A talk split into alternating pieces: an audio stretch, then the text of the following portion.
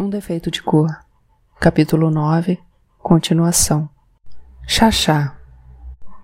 O encontro não durou nem dois minutos, mas foi suficiente para que eu entendesse quem era aquele homem que tinha uma das histórias mais interessantes que já ouvi.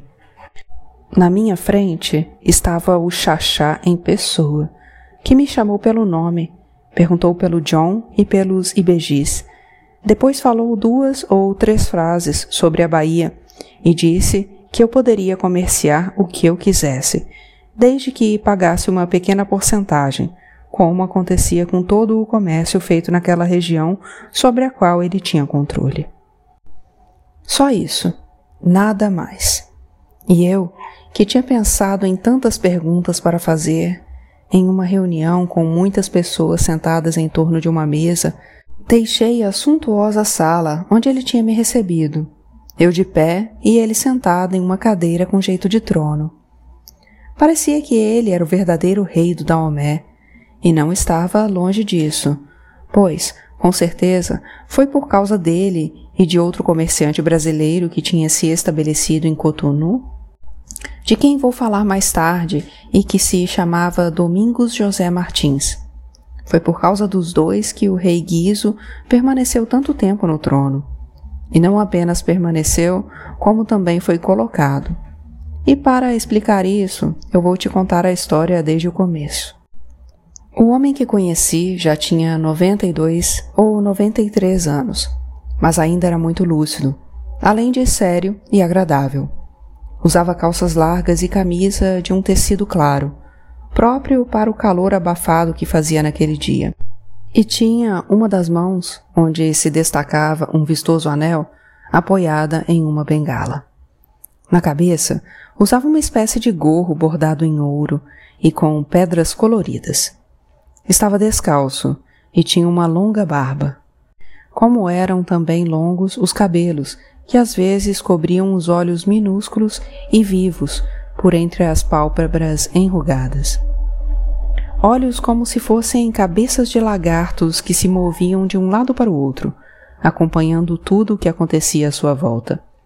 Fora assim, com muita atenção, que ele tinha conseguido controlar durante anos e anos tudo o que acontecia em Uidá e região, e se tornado um dos homens mais importantes de todo o mundo, pois se dizia que suas promissórias eram honradas até mesmo em Nova York, Baltimore e Marsella, sem que ele nunca tivesse estado nesses lugares.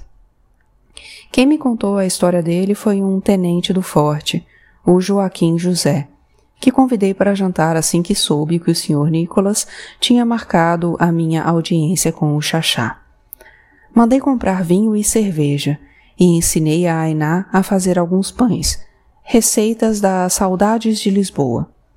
O homem comeu e bebeu à vontade, e não poupou palavras para me contar tudo o que sabia sobre o Xaxá, que ouvira das mais diferentes pessoas que já tinham passado pelo forte.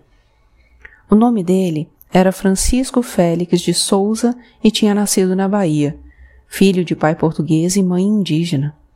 Era por isso que a pele dele não era tão escura o que o salvou da morte imediata e deu tempo para que fizesse amizade com o príncipe Gakpé.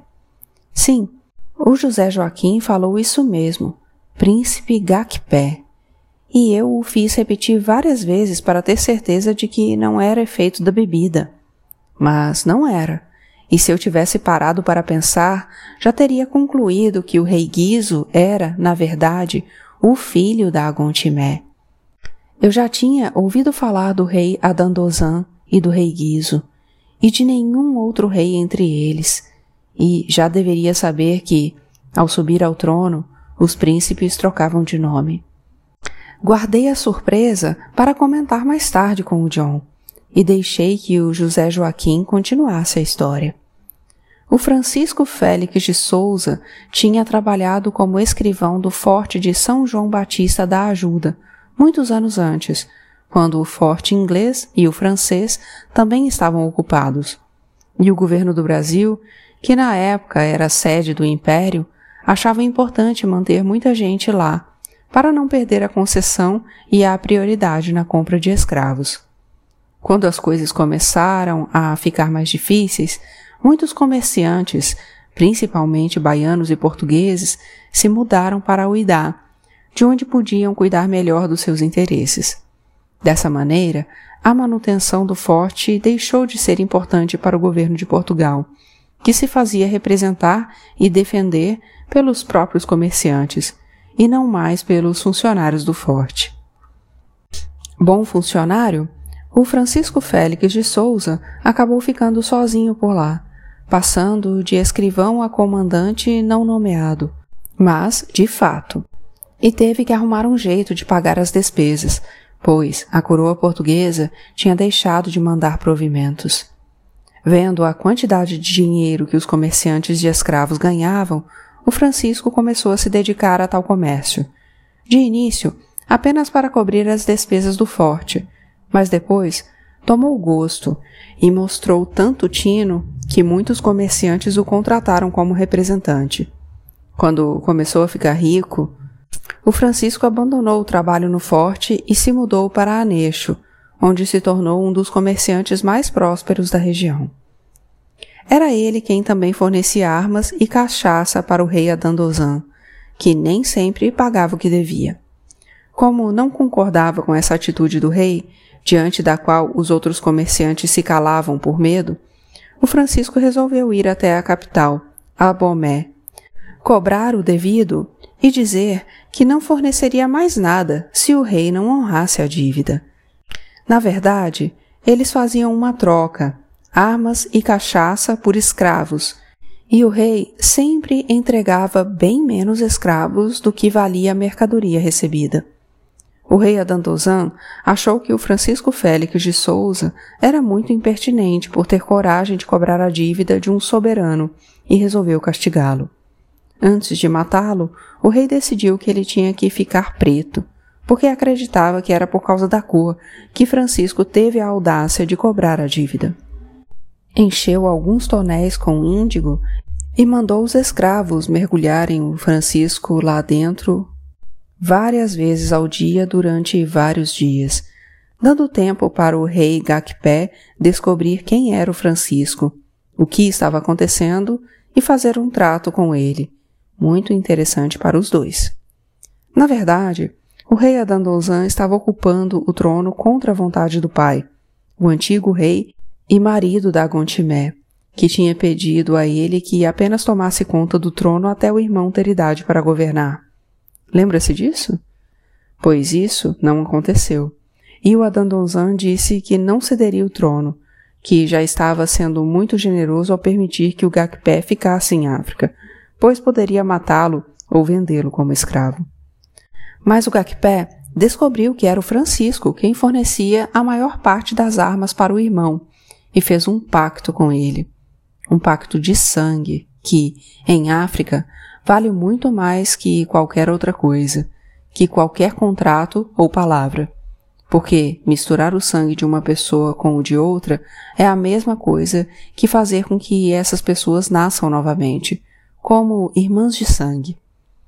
Então, o Gakpé deu fuga ao Francisco, que, por sua vez, se comprometeu a fazer comércio somente com ele, abandonando qualquer negócio com o rei Adandozan.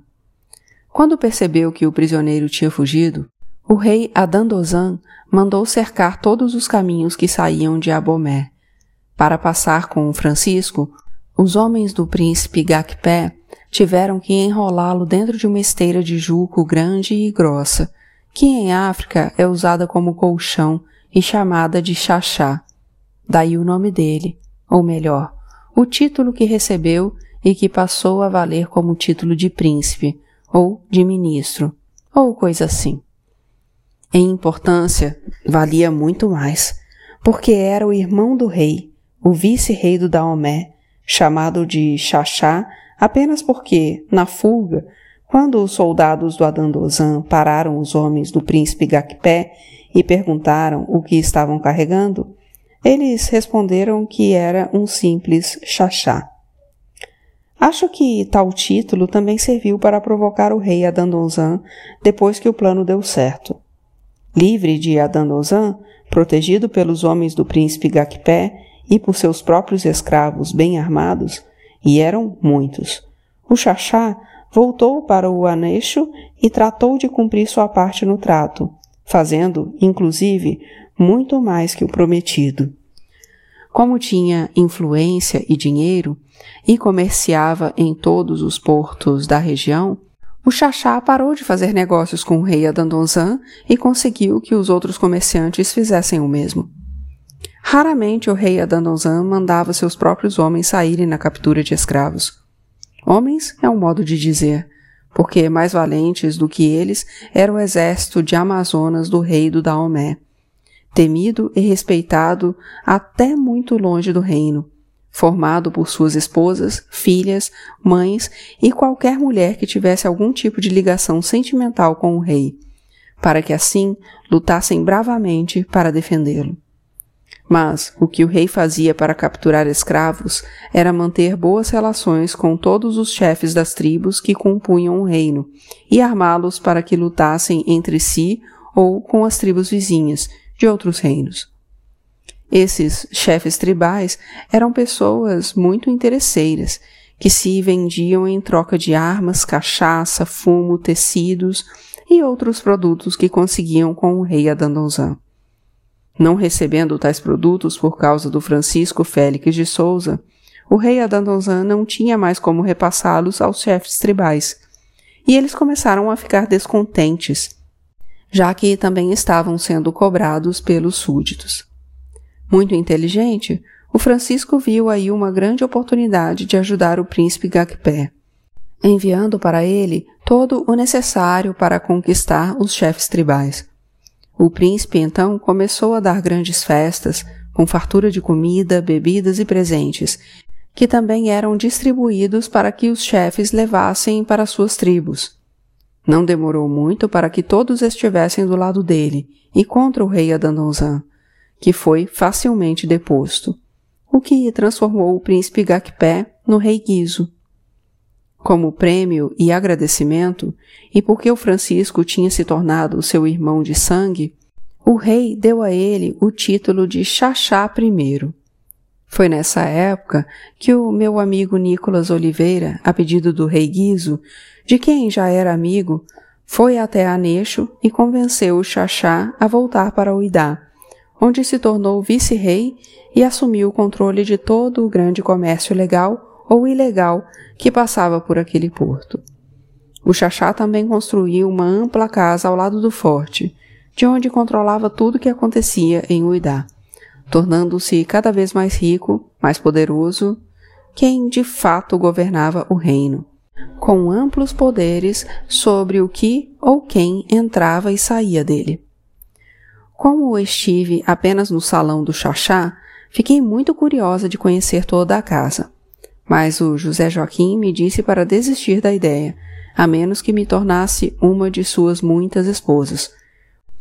Como todo grande chefe africano, o Xaxá tinha muitas mulheres. Não se sabia quantas ao certo, apenas que ele era muito inteligente para escolhê-las. Isto é, quando precisava escolher, porque ganhava algumas de presente. Em Nesho, por exemplo, antes de se mudar para Uidá, ele se casou com duas princesas e teve muitos filhos com várias outras mulheres que fazia questão de reconhecer e registrar. Isso criava laços entre ele e as várias tribos que compunham o Daomé, porque os chefes não queriam se desentender com o marido das filhas e pai dos netos. Naquela época, falava-se em mais de cem filhos homens vivos, espalhados por várias cidades, e não se sabia quantas filhas, Aliás, ele não dava muita importância às filhas, a não ser quando queria prestigiar algum chefe tribal, presenteando-o com uma delas, dada em casamento. Ele vivia cercado de mulheres e eram elas que controlavam a casa perto do forte, onde qualquer homem que não fosse da família estava proibido de entrar nas dependências particulares. Os homens que ele recebia na sala ficavam fascinados com a quantidade de mulheres bonitas que serviam ao chachá, entre as quais seis eram encarregadas apenas de provar todas as refeições dele. Ostentação. Na casa, ele recebia os capitães dos tumbeiros e os comerciantes do interior, oferecendo cama e mesa farta. Para alguns jantares também eram convidados comerciantes de Uidá e às vezes os responsáveis pelo forte, e o José Joaquim já tinha participado de muitos deles. Já quem me contou mais detalhes foi o John, que, logo em seguida àquela minha audiência, foi convidado para um jantar no qual participaram alguns ingleses de passagem por Uidá. O John disse que já tinha visto luxo e riqueza, principalmente na casa do Mr. Macaulay, mas nunca como na casa do Xaxá. A imensa mesa de refeições tinha os pés trabalhados com entalhes tão delicados na madeira escura que mais pareciam renda salpicada com pedrarias. Alguém disse ao John que a madeira era do Brasil e os tapetes que cobriam toda a sala eram da Índia ou da China. Já não me lembro, talvez de Goa. Pendurados nas paredes e no teto, e também sobre a mesa, estavam espalhados candelabros de ouro e de pedrarias, iguais aos que se usavam nas igrejas mais ricas. As toalhas eram de puro linho de seda e toda a louça, que o John disse nunca ter visto igual, eram de ouro ou de prata, entalhada com o monograma dele. Pratos, talheres, baixelas, jarras e taças para vinho, tudo era de ouro ou prata, menos os copos, de um cristal tão fino que podia ser confundido com papel transparente. E isso para 70, 80 pessoas, ou até mais. O José Joaquim contou que o Xaxá encomendava a louça na Inglaterra, e não era por peças, mas por onças. Centenas de onças de ouro ou prata em baixelas, de uma única vez. Quando o John chegou à casa, foi recebido por uma mulher vestida à moda dos brancos e levado para um salão onde já havia uns cinquenta homens. Ali estavam misturados os capitães de tumbeiros, os comerciantes de Uidá e redondezas, e os ingleses, que, para espanto do John, eram da esquadra real, da frota de Sua Majestade, os mesmos que tinham por função combater o comércio de escravos. Mas ninguém se importava, e, animados pelos vinhos portugueses e o rum cubano, a cachaça brasileira, as cervejas inglesas, Todos conversavam e se divertiam jogando nas muitas mesas de bilhar e nos tabuleiros de jogos de damas e xadrez espalhados pelo ambiente. Quando foram levados para o salão onde o jantar foi servido, a mesa já estava pronta, com fartura de tudo o que se podia imaginar. Os vinhos mais caros, como o Chateau Margaux, as mais finas iguarias e o chachá majestosamente sentado à cabeceira. Um a um, os homens foram passando por ele, cumprimentando-o respeitosamente e se sentando nos lugares indicados pelas mulheres que iriam servi-los, uma mulher para cada dois convidados. Elas não deixavam os pratos ou copos vazios e, animados pelo que já tinham bebido antes, os homens faziam imensa algazarra. O chachá quase não conversava e todos já deviam saber disso, porque ninguém lhe dirigia a palavra. Ele permaneceu sério e sóbrio em seu lugar durante o tempo necessário para comer, e depois se retirou, fazendo uma saudação geral. As mulheres continuaram a servir, e quando todos estavam satisfeitos, foram convidados a voltar ao salão de jogos, onde havia diversas mesinhas arrumadas com chá, café, licores e diversos charutos de Havana e da Bahia. Antes que eu me esquecesse de tudo isso, no dia seguinte escrevi contando a sinhazinha. E também falei das festas que o Comitê Brasileiro estava organizando. Escrevi ao Tico que já tinha conseguido a permissão para comerciar perguntando se ele conseguiria comprar para o óleo de palma que eu poderia comprar facilmente do Sr. Nicholas. Ele só comerciava com a Inglaterra e com a França e gostou muito da ideia de vender para o Brasil. Eu disse também que estava pensando em construir em Uidá e que talvez precisasse que alguns materiais fossem enviados do Brasil. como portas, janelas, maçanetas e coisas assim.